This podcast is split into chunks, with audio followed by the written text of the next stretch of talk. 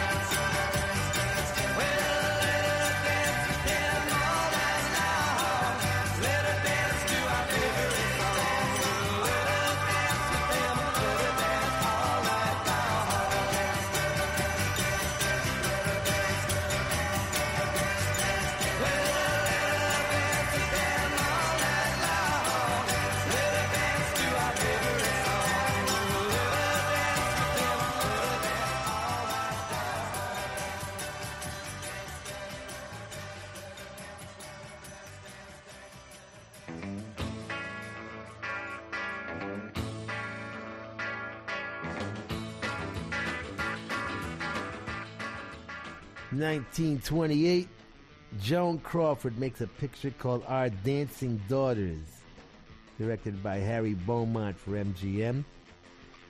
It's about children of privilege acting out and up with all the implications of being a sexual threat. You know, dancing today, sex tomorrow. The cult of the teenager hadn't yet formed, so kids who were into dancing were still considered the odd, reformable, wayward youth. Audiences didn't want to see bad kids, not yet. Not until they became them in the 40s and 50s.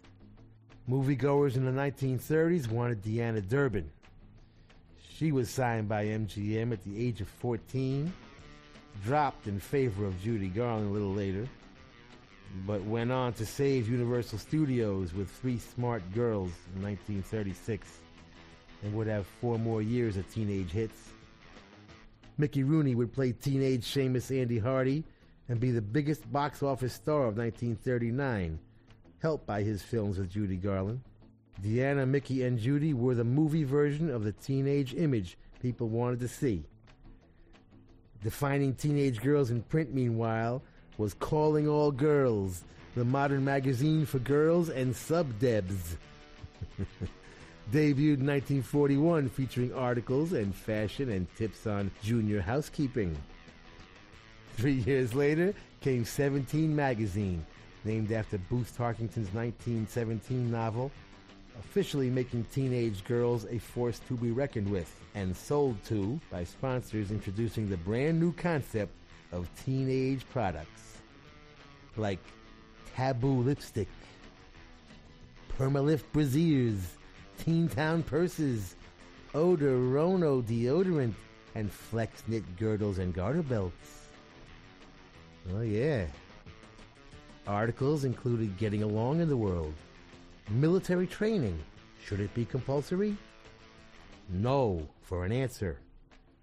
Why don't parents grow up? And are you unskinny? By 1959, this new social group was spending 10 billion in discretionary dollars. A force indeed. But all the cleaned up magazines, slumber parties, and sock hops couldn't stem the tide of the dark side of teenage life that had emerged during World War II. With the fathers gone to war and the mothers working, a new, never seen before species of teenager was mutating. Soon to be featured in films such as Where Are Your Children? Girls Under 21, Delinquent Daughters, The Amboy Dukes, Juvenile Jungle, Live Fast, Die Young, The Restless Years, and Teenage Mafia. There was only one thing missing. They would soon light the fuse of some dynamite that would never stop exploding. Down at the dark end of the street, lurking in the shadows, was rock and roll.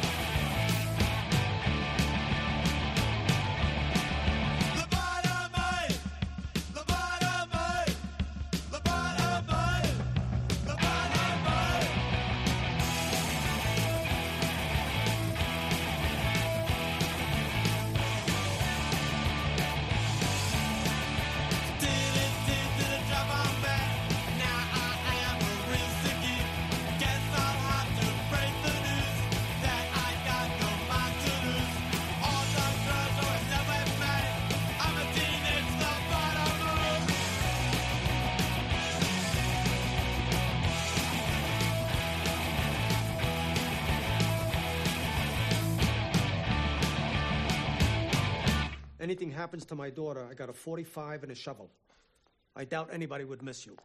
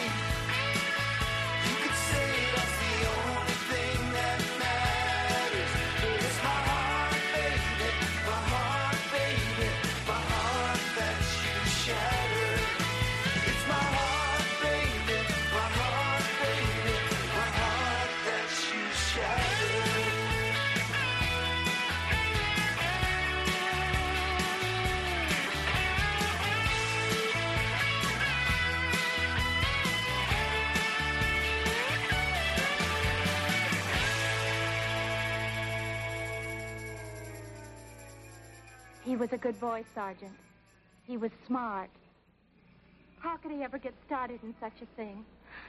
How could he make such a mistake? He had the best excuse in the world, miss. Yes?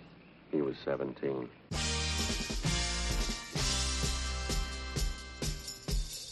Girl, you got this need to know what I'm all about. There's something that you dig you can't figure out. Well, now you wanna know what moves my soul and what ticks inside of my brain. Well, I got this need I just can't control, and it's uh, driving me insane. I Can't take it.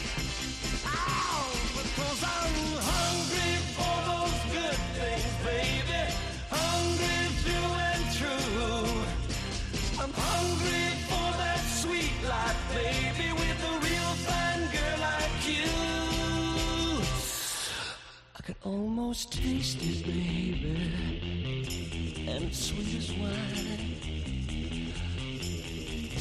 Custom tailored world that I wanna own someday. With a special place up high, we can stay alone, you and me. Girl, I'm gonna have it all someday if you just hang on to my hand. I break some rules along the way, girl, you you gotta understand. It's my way of getting what I want I'm hungry. Yes, I'm hungry for those good things, baby. I'm hungry and. Well, I'm hungry for that sweet life, baby. A real fine girl like you. I can almost taste it now. As wine.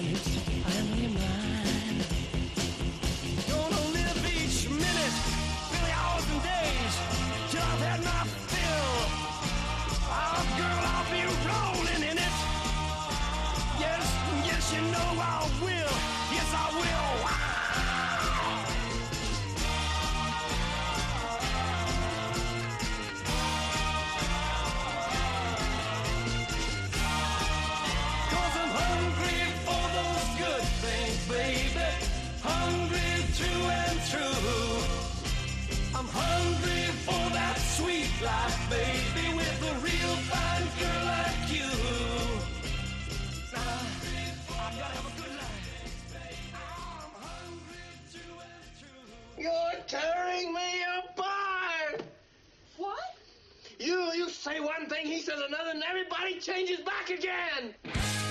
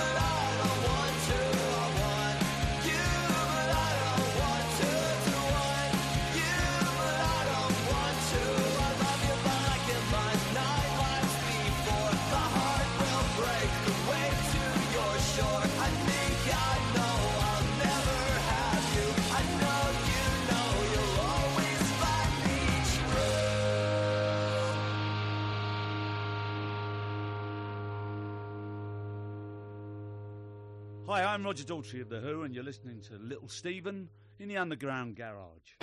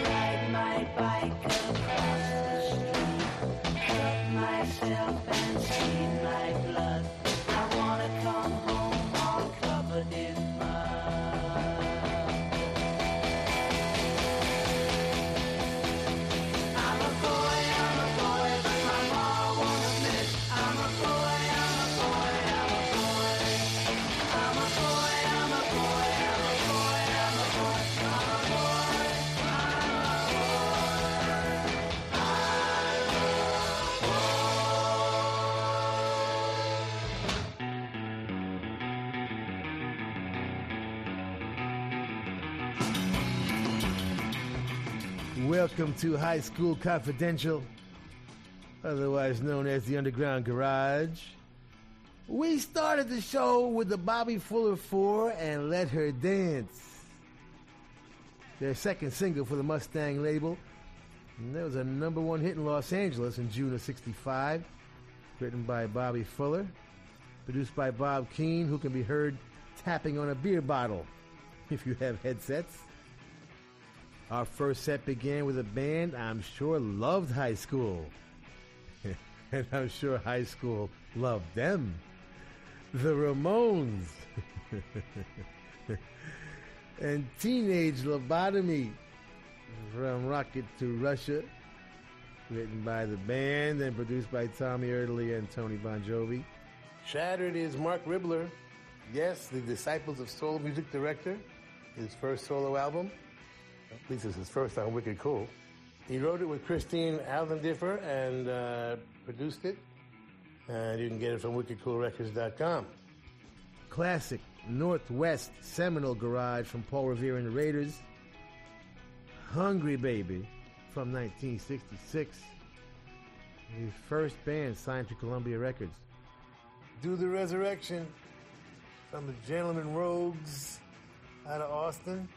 Danny Dunlap wrote it. Kevin Butler produced it. Get it from gentlemenrogues.bandcamp.com. And we close the set with a bit of teenage angst, Who style. I'm a boy from the middle period. Produced by Kit Lambert around 1966. We're doing High School Confidential, baby. School is in.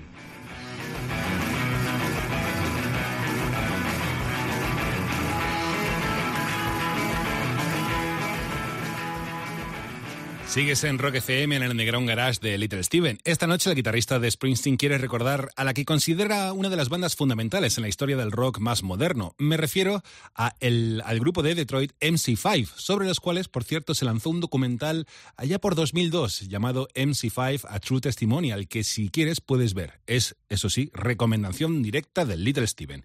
MC5 tiene una historia muy peculiar. Por ejemplo, la banda tenía un futuro tan prometedor que incluso fueron portada de la revista Rolling Stone antes siquiera de haber publicado un disco. Todo en MC5 era intenso, sus directos, sus vínculos personales, incluso su carrera. Tres años fueron suficientes para dejar una huella profunda en la historia de la música. De hecho, podremos disfrutar enseguida de la música de una banda considerada como protopunk, pero quien realmente sabe de esto es el guitarrista de Springsteen. Dale, Stevie.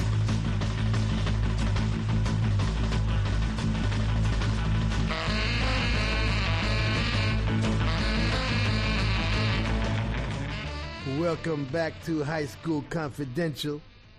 You're in the Underground Garage. I have seen the documentary on the MC5 called A True Testimonial. It is really good and very important, and it tells the whole story about one of the most important bands in history. We have lost singer Rob Tyner and guitarist Fred Sonic Smith, but there are interviews with them and living band members Wayne Kramer, Dennis Thompson, and Michael Davis, as well as their manager John Sinclair. Let me just tell you one quick story, and there's like a hundred of them in the film. Wayne Kramer is talking about forming the band with Rob Tyner and Fred Smith in the Lincoln Park section of Detroit. They're in a restaurant talking over what kind of image the band should have when Fred accidentally knocks over a drink and says, "Yeah, that'll be it. You know, we'll we'll knock down the walls of the establishment. We'll create a new power. We'll rip out what exists. You know." And I'm paraphrasing, Wayne's paraphrasing right now. And Rob says, uh, "No, that's not cool, man. That's not power knocking things down." And the argument goes back and forth and escalates to, "Let's go outside and settle this." typical Detroit diplomacy. and Rob and Fred have a fist fight, which ends with Fred on top, about to punch Rob in the face. And Rob says, Go ahead and see what it changes. And all of a sudden, Fred stops. Has like a revelation that violence is not going to change Rob's mind, and they spend the next five hours discussing this completely uncharted territory of a world without violence. And that's how they became a band. It's a very, very, very cool story, though. Along with the Northwest Gang of the Kingsmen, Sonics, and Wailers, one of the seminal garage bands of all time, the MC5.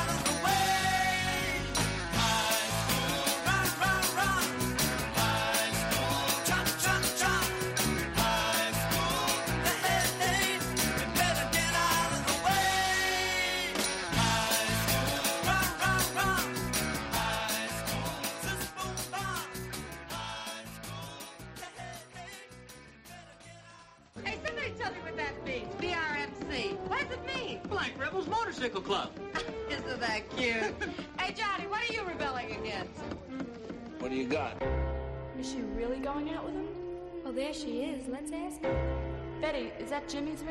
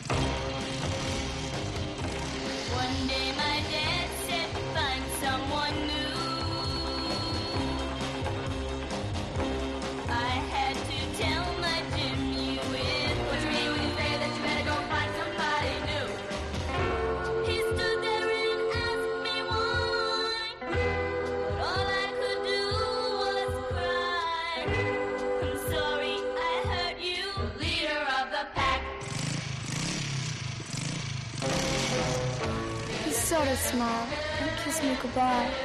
The tears were beginning to show.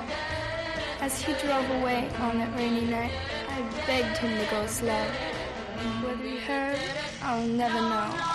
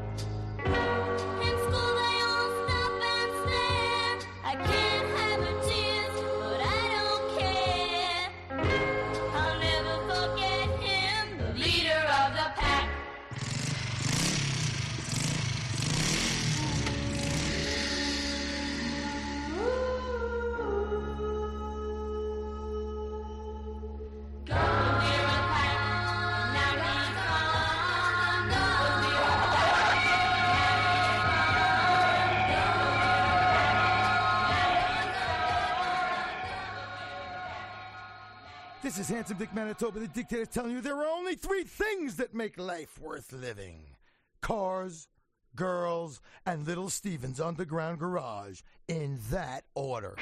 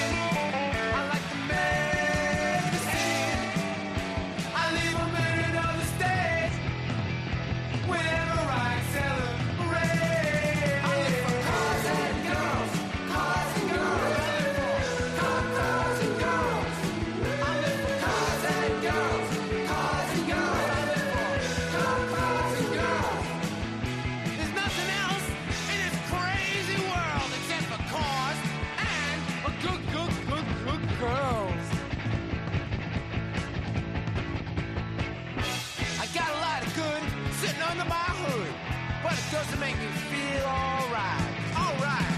The only time I'm feeling fine is with my baby sitting tight. I like to get.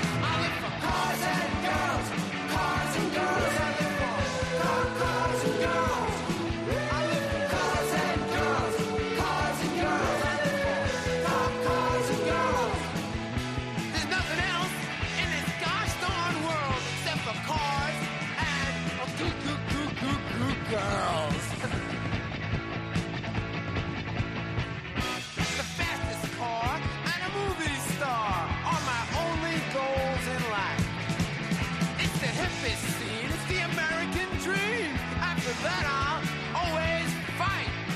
I like to get down.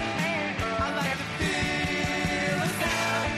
I like to get around. I want to drive the fastest car. I want to drive the fastest car. I want to drive the fastest car.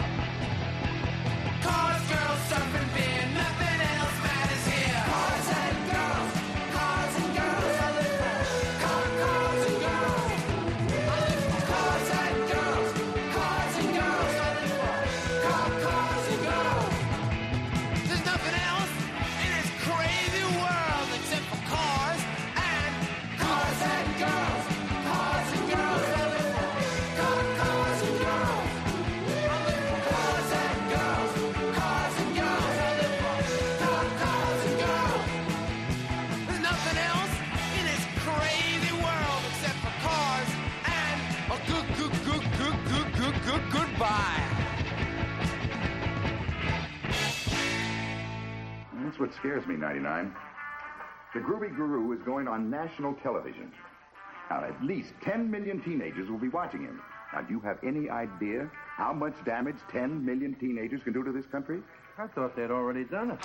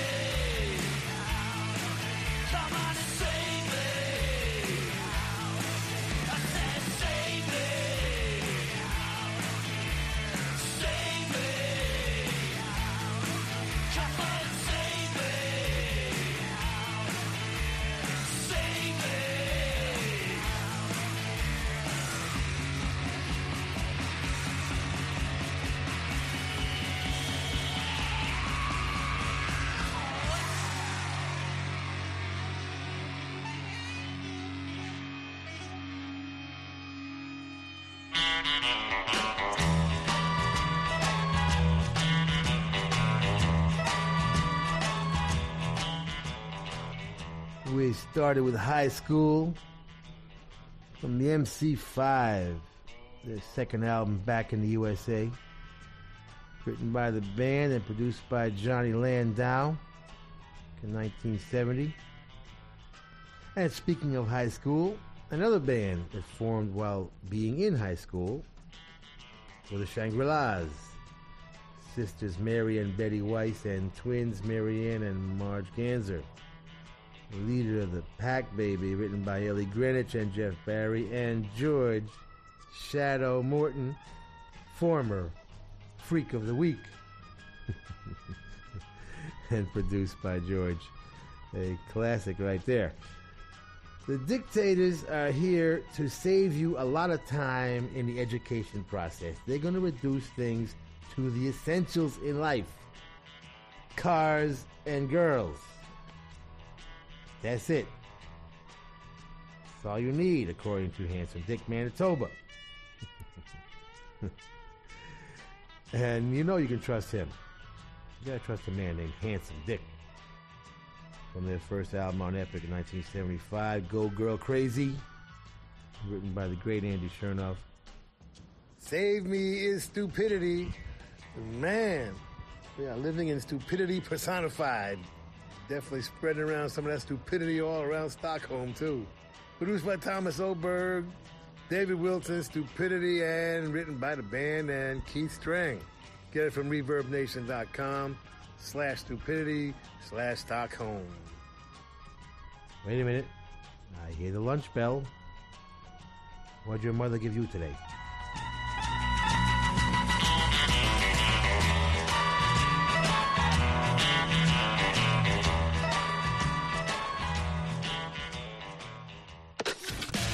Estás escuchando. Estás escuchando. Rock FM. Estás escuchando Rock FM.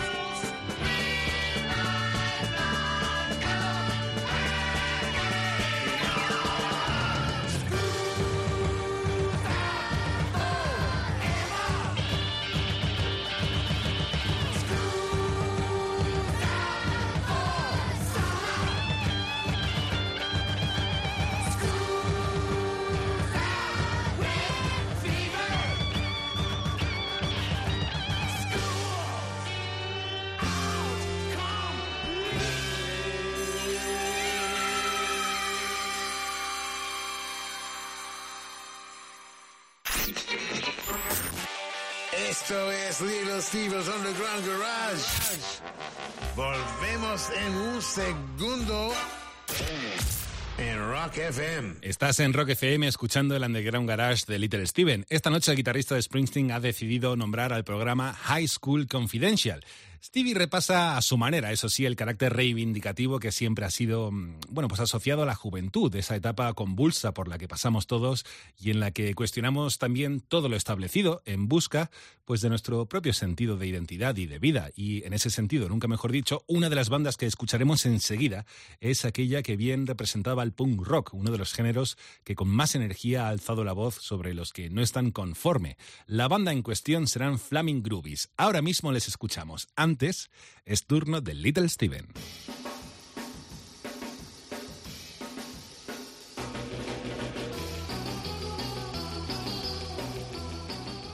Welcome back to High School Confidential. You're with the coolest radio station in town, baby, in the underground garage. 1770, complaints began to circulate about unmarried couples night walking, frolicking, and keeping bad company. 1870 saw a rash of teenage, unchaperoned horseback riding. 1925, Judge Ben Lindsey publishes The Revolt of Modern Youth, which complained of a youth culture whose ways, customs, purposes, vision, and mode of thought were as unknown to their parents and teachers as the social customs of Mars. In 1933, William Wellman's Wild Boys of the Road joined Richard Beaumont's Our Dancing Daughters, depicting youth gone wrong. And by the mid 40s, the FBI was discussing juvenile delinquency as an important wartime domestic problem caused by lack of parental supervision of this new generation of uncontrollable young people. Marlon Brando's The Wild One in 1954 certainly didn't help. I'll tell you that. Brando would win the Oscar that year for On the Waterfront, but it would be the wild one that teenagers related to. The Hot Rod films were already the rage, and the Hot Rod scene in James Dean's Rebel Without a Cause in 1955 was every parent's nightmare.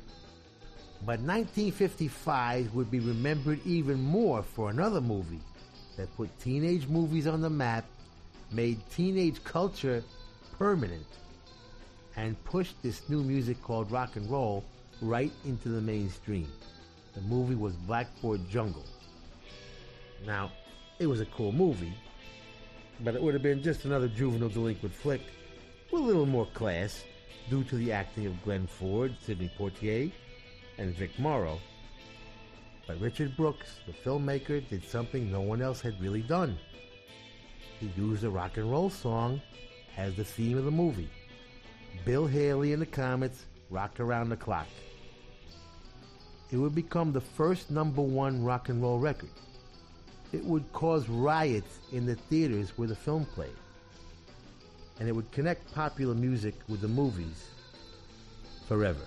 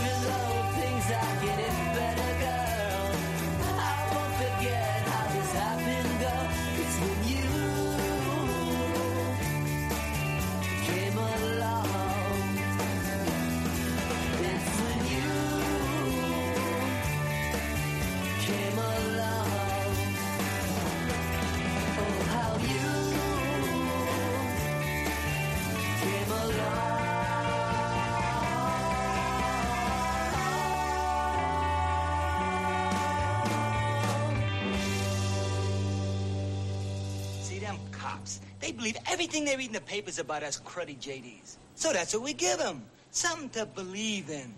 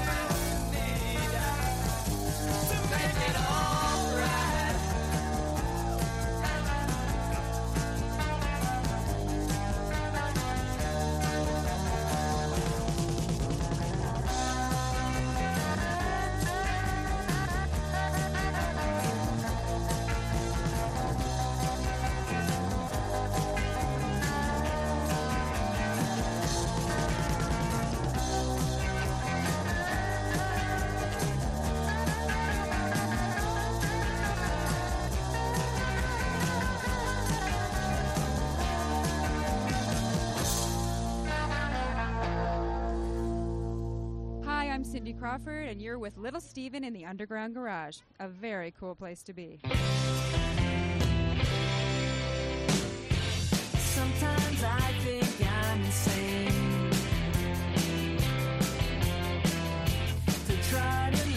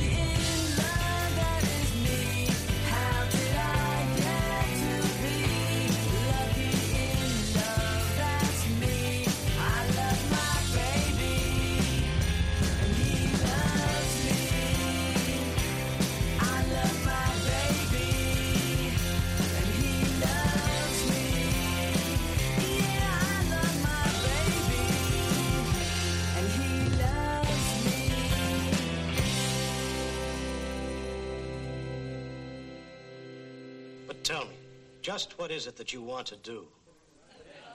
Well, we want to be free. We want to be free to, to do what we want to do.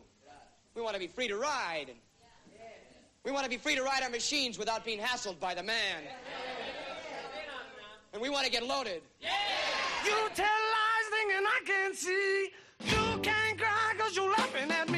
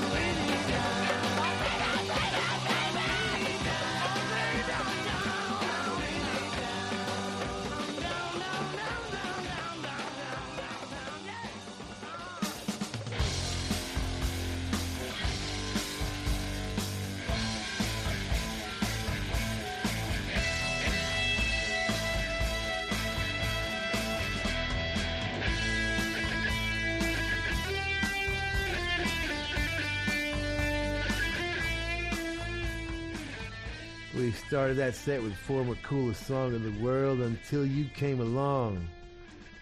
Yet more Detroit coolness from the singles debut album, Better Than Before. Dr. Detroit is involved, and that, my friends, is the safest stamp of approval we can recommend at the Underground Garage.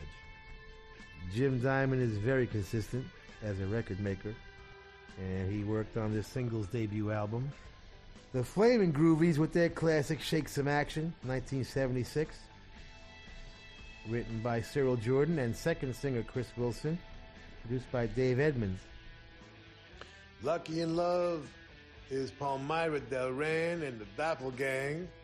Written by Melissa Roth. Produced by Palmyra and mixed by Jeff Sanoff. The Beatles expressed a little teenage alienation with I'm Down.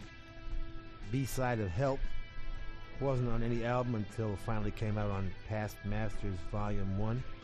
That one written by Paul McCartney and produced by George Martin. Now keep cool, because the next time you're caught, it's going to be detention. And you'll miss where the action is.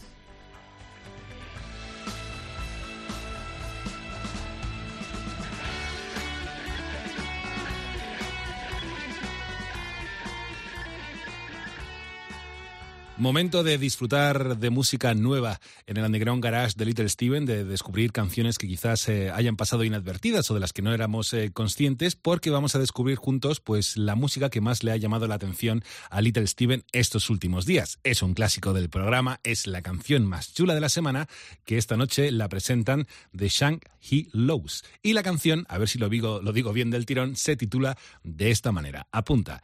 Kick It Like a Wicked Bad Habit. Esa es la canción más chula de la semana en el Underground Garage aquí en Rock FM. Que nos la presente Little Steven.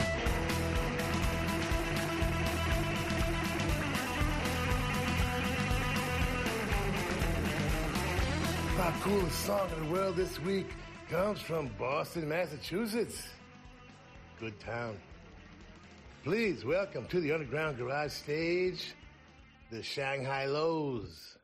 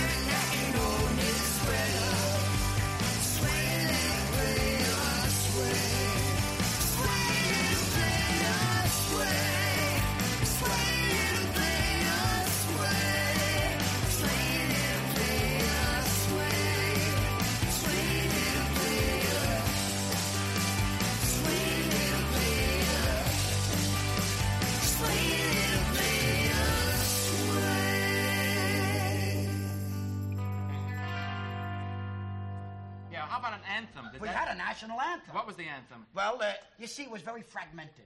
Fragments. Yes. There wasn't nations. Yes. It was caves. Yes. Each cave, Was a nation. each cave had a national anthem. Yes. Well, do you remember the national anthem of your cave? I certainly do. I'll never forget it. You don't forget a national anthem in a minute. Let me hear it, sir. Let them all go to hell except Cave 76. Jenny said when she was just five years old, there was nothing happening at all. Every time she turned on the radio, there was nothing going down at all. Then one morning on a Detroit station, couldn't believe what she heard at all. She started shaking to that fine, fine music and her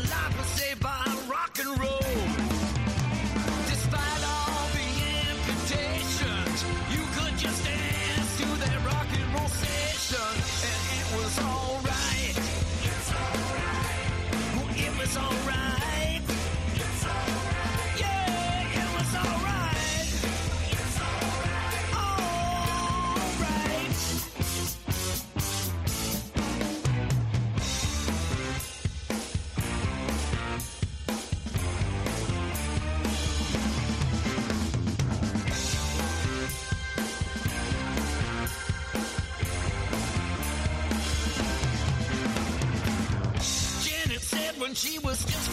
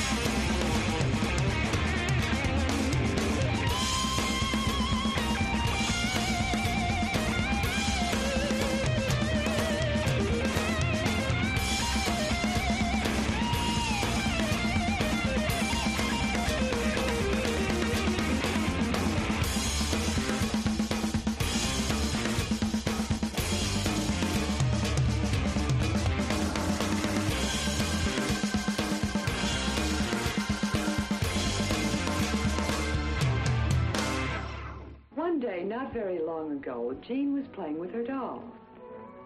But what do you think Frank was doing? Here is Frank now. What is he up to? What does he see? Why is he hiding? Oh, oh, he is hiding from his sister Jean. Why doesn't he want Jean to see him?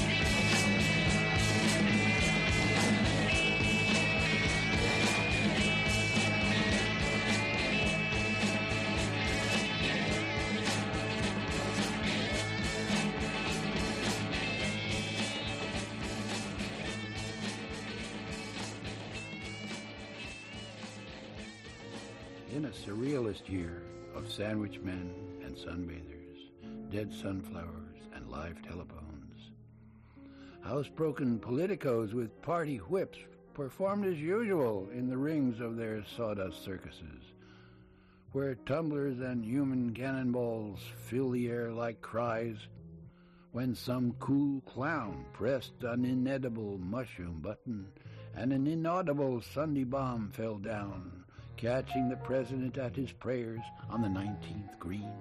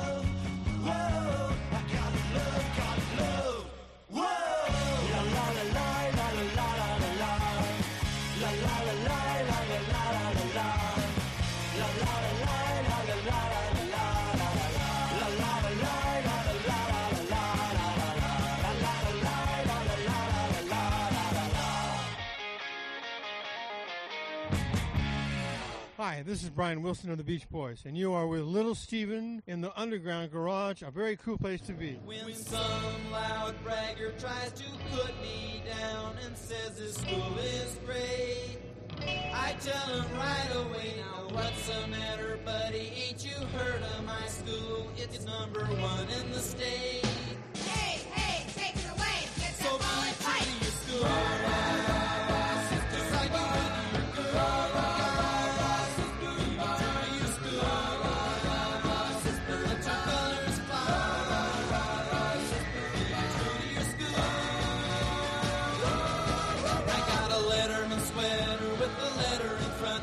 For football and track.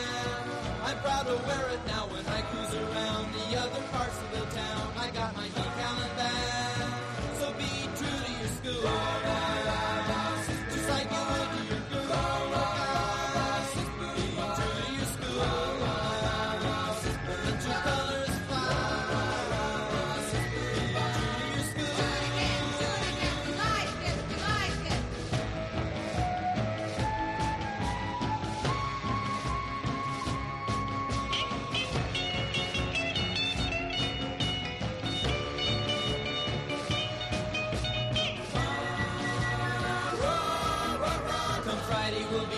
up on the football game, and I'll be ready to fight.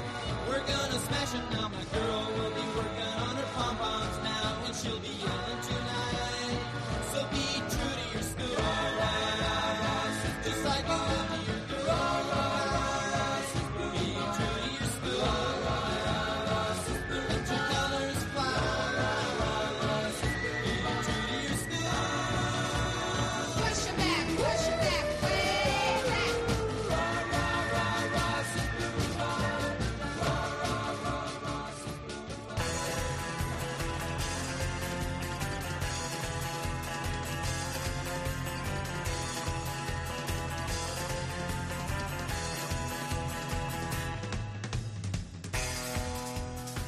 started that set with our coolest song in the world this week. Sway Little Player from the Shang Hi Los out of Boston. The album is Kick It Like a Wicked Habit on Rumbar Records. Written by Jen D'Angora, who you may remember from the Downbeat Five. Remember they did the cover of Dum Dum Diddy? Co-written by uh, Dan Kopko. Produced by Ed Velazquez.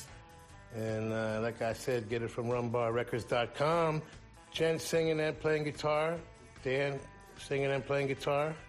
Chuck Ferreira on drums and Lee Harrington on bass. Our coolest song in the world this week, Sway Little Player from the Shang Hi Los. Alice Cooper, rock and roll. Yeah, Lou Reed wrote it. Bob Ezrin produced it. Pre-order it from alicecooper.com.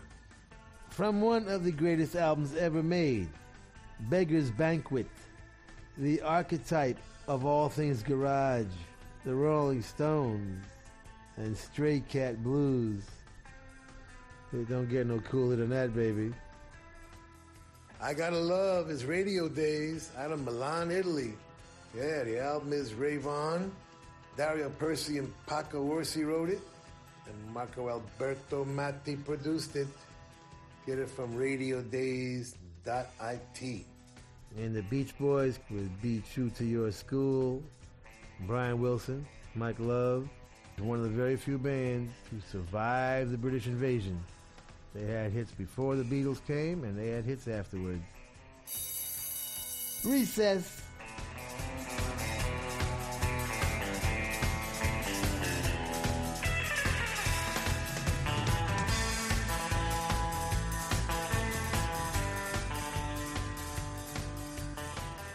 Estás escuchando Rock FM. Estás escuchando Rock FM.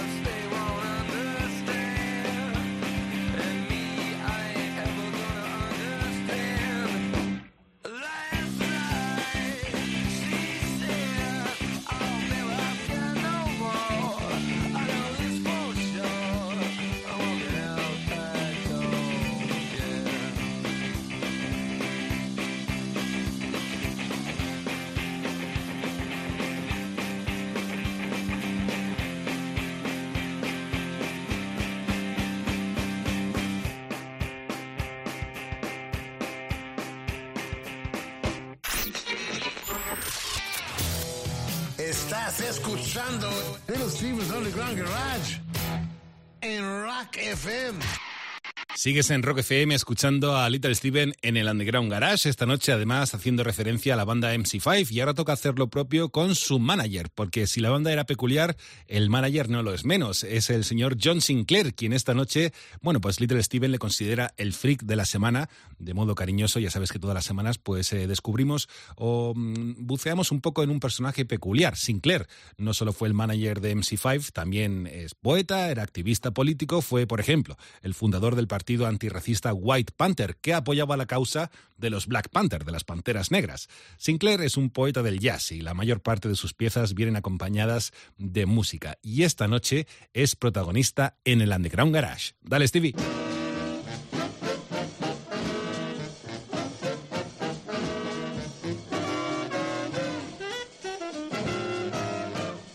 Welcome back to High School Confidential. You're the underground garage where teenage sensibility is a lifestyle. Our freak of the week is John Sinclair, former manager of the MC5.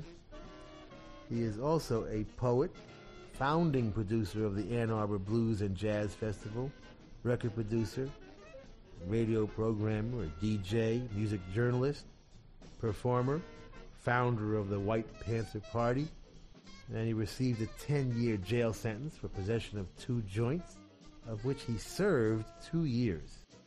Two years for two joints. That's like more time than child molesters get. Anyway, without him, we outside Detroit may never have heard of the MC5. He certainly brought a lot of attention to the scene because of the connection with music and politics. And putting aside music for a moment, without active vocal idealists like John Sinclair, the 60s would have been, uh, well, the 70s. Dig some excerpts from the original liner notes, to the first MC5 album. The MC5 bring you back to your senses from wherever you have been taken to hide. They are bad. Their whole lives are totally given to this music. They are a whole thing. They are a working model of the new paleo-cybernetic culture in action. There is no separation. Just as the music will bring you together like that if you hear it, if you will live it. And we will make sure you hear it because we know you need it as bad as we do. We have to have it. The music is the source and the effect of our spirit flesh. The MC5 is the source and the effect of the music just as you are, just as I am. Just to hear the music and have it be ourselves is what we want, what we need. Give it up. Come together. Get down, brothers and sisters. It's time to testify. And what you have in your hands is a living testimonial to the absolute power and strength of these men. Go wild. The world is yours.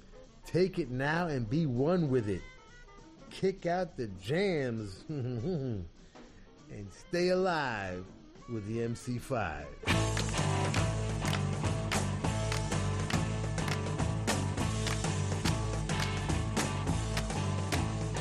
Well, it's 1969, okay. War across the USA. It's another year for me and you. Another year with nothing to do. Another year for me and you. Another year with nothing to do.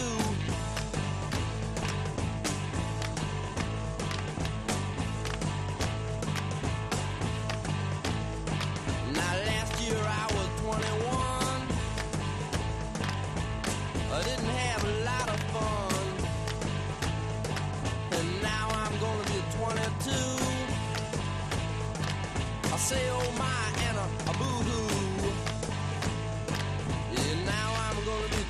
22. Uh, oh my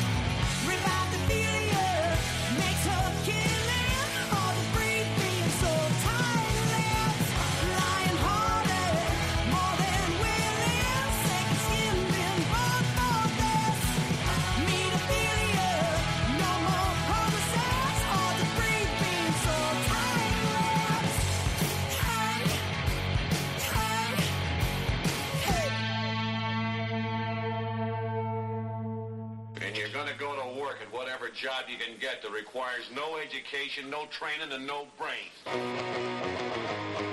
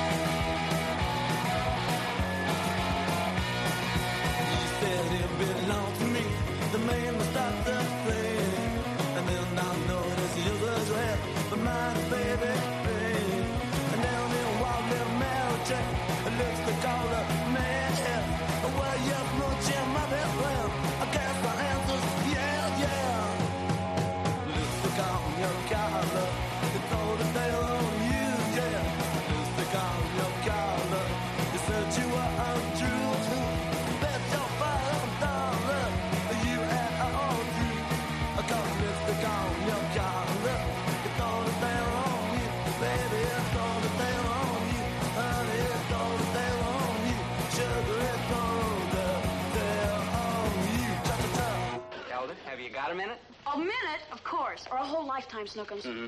Zelda, uh, Maynard and I were just talking about you. Dobie, you got another warning slip in penmanship. Eh, well, yeah, but that's not what I want to talk to you about. I do good in penmanship. They can't read my writing, so they don't know I'm the one they want to flunk. Zelda, if you could have anything in the world, what would you want the most? I've told you a thousand times, Dobie. It's you. You, you, you. Which my father says is an example of my limited horizon. Open up a honey, it's your lover boy, me, let's knock in. Why don't you listen to me, sugar, all the cats are at the high school rockin'? Honey, get your bopping shoes, for the jukebox blows the fuse.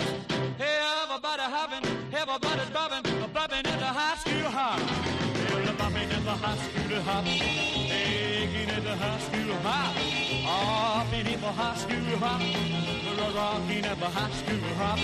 Well, everybody hopping, everybody's bobbing, bobbing at the high school hop.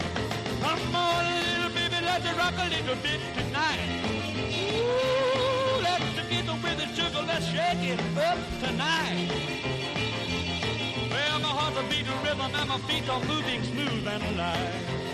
Well, bobbing at the high school hop, bobbing at the high school hop, shaking at the high school hop, moving at the high school hop. Everybody bobbing, everybody rocking, bobbing at the high school hop. Now let's go.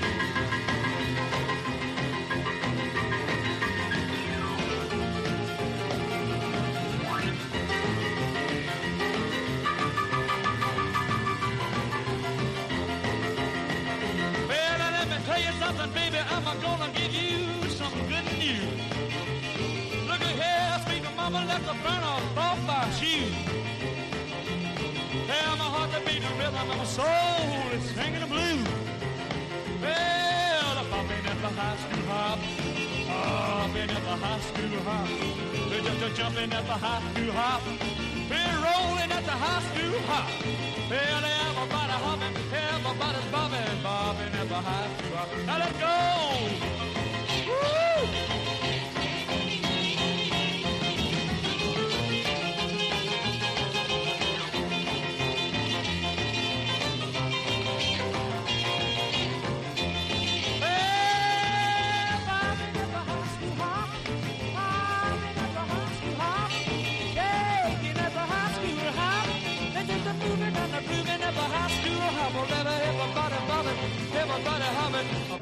High school.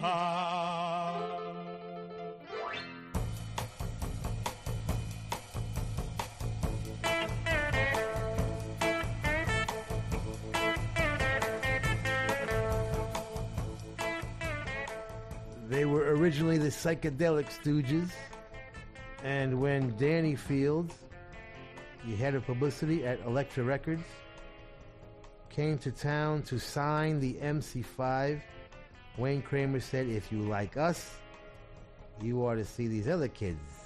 And took them to see the Stooges, and Elektra signed them both. 1969 was from their debut self titled album, written by the Stooges and produced by John Cale. Very cool stuff right there. The Rascals and I Ain't Gonna Eat Out My Heart Anymore. From their first album, The Young Rascals on Atlantic in 1966. That was their first single, like in 1965. First one I heard, and that was it for me. Engineered by Tom Dowd and Roy Sakala, and of course, Arif Mardin involved intimately with the production. Tight Lipped is Soraia's new one.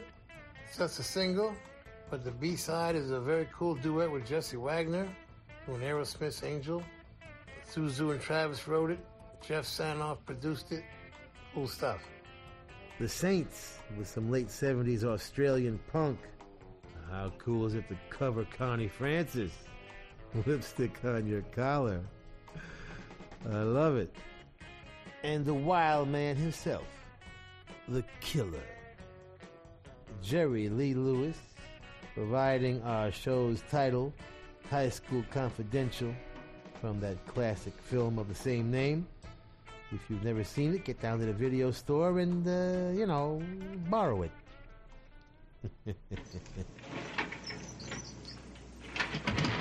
Now I have to face stupid reality again. We want to thank the Hard Rock cafes, hotels, casinos, and the Seminole coolest Indian tribe ever for being our sponsor from day one. And I want to thank all of the Hard Rock employees around the world as we stop in and do our DJ thing when we're on the road. Nicest people in the world, in addition to the best food. And someday will be a rock and roll circuit. I'm never going to give up on that. We want to thank Premiere Networks, our new syndicator, Julie Talbot, Rick Bucchietti, Tanya Juhaz, and Corey Neal. Forgive the pronunciation. I'll get it right eventually. And if you're in need of any guitars or amps or tambourines, go see Andy Babiuk. I want to thank our, is Intrepid the word? Or is that an aircraft carrier? Dennis Mortensen, who puts the show together every week in spite of the odds. Go to undergroundgarage.com if you've missed any of our last 750 shows. and uh, Facebook and Twitter and at Stevie Van Zandt. You can talk to me personally. And thank you, Alan Freed. We'll see you all next week. And that's the name of that tune.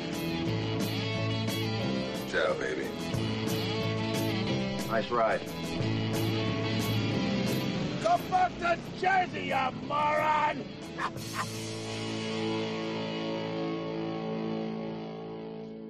That's entertainment.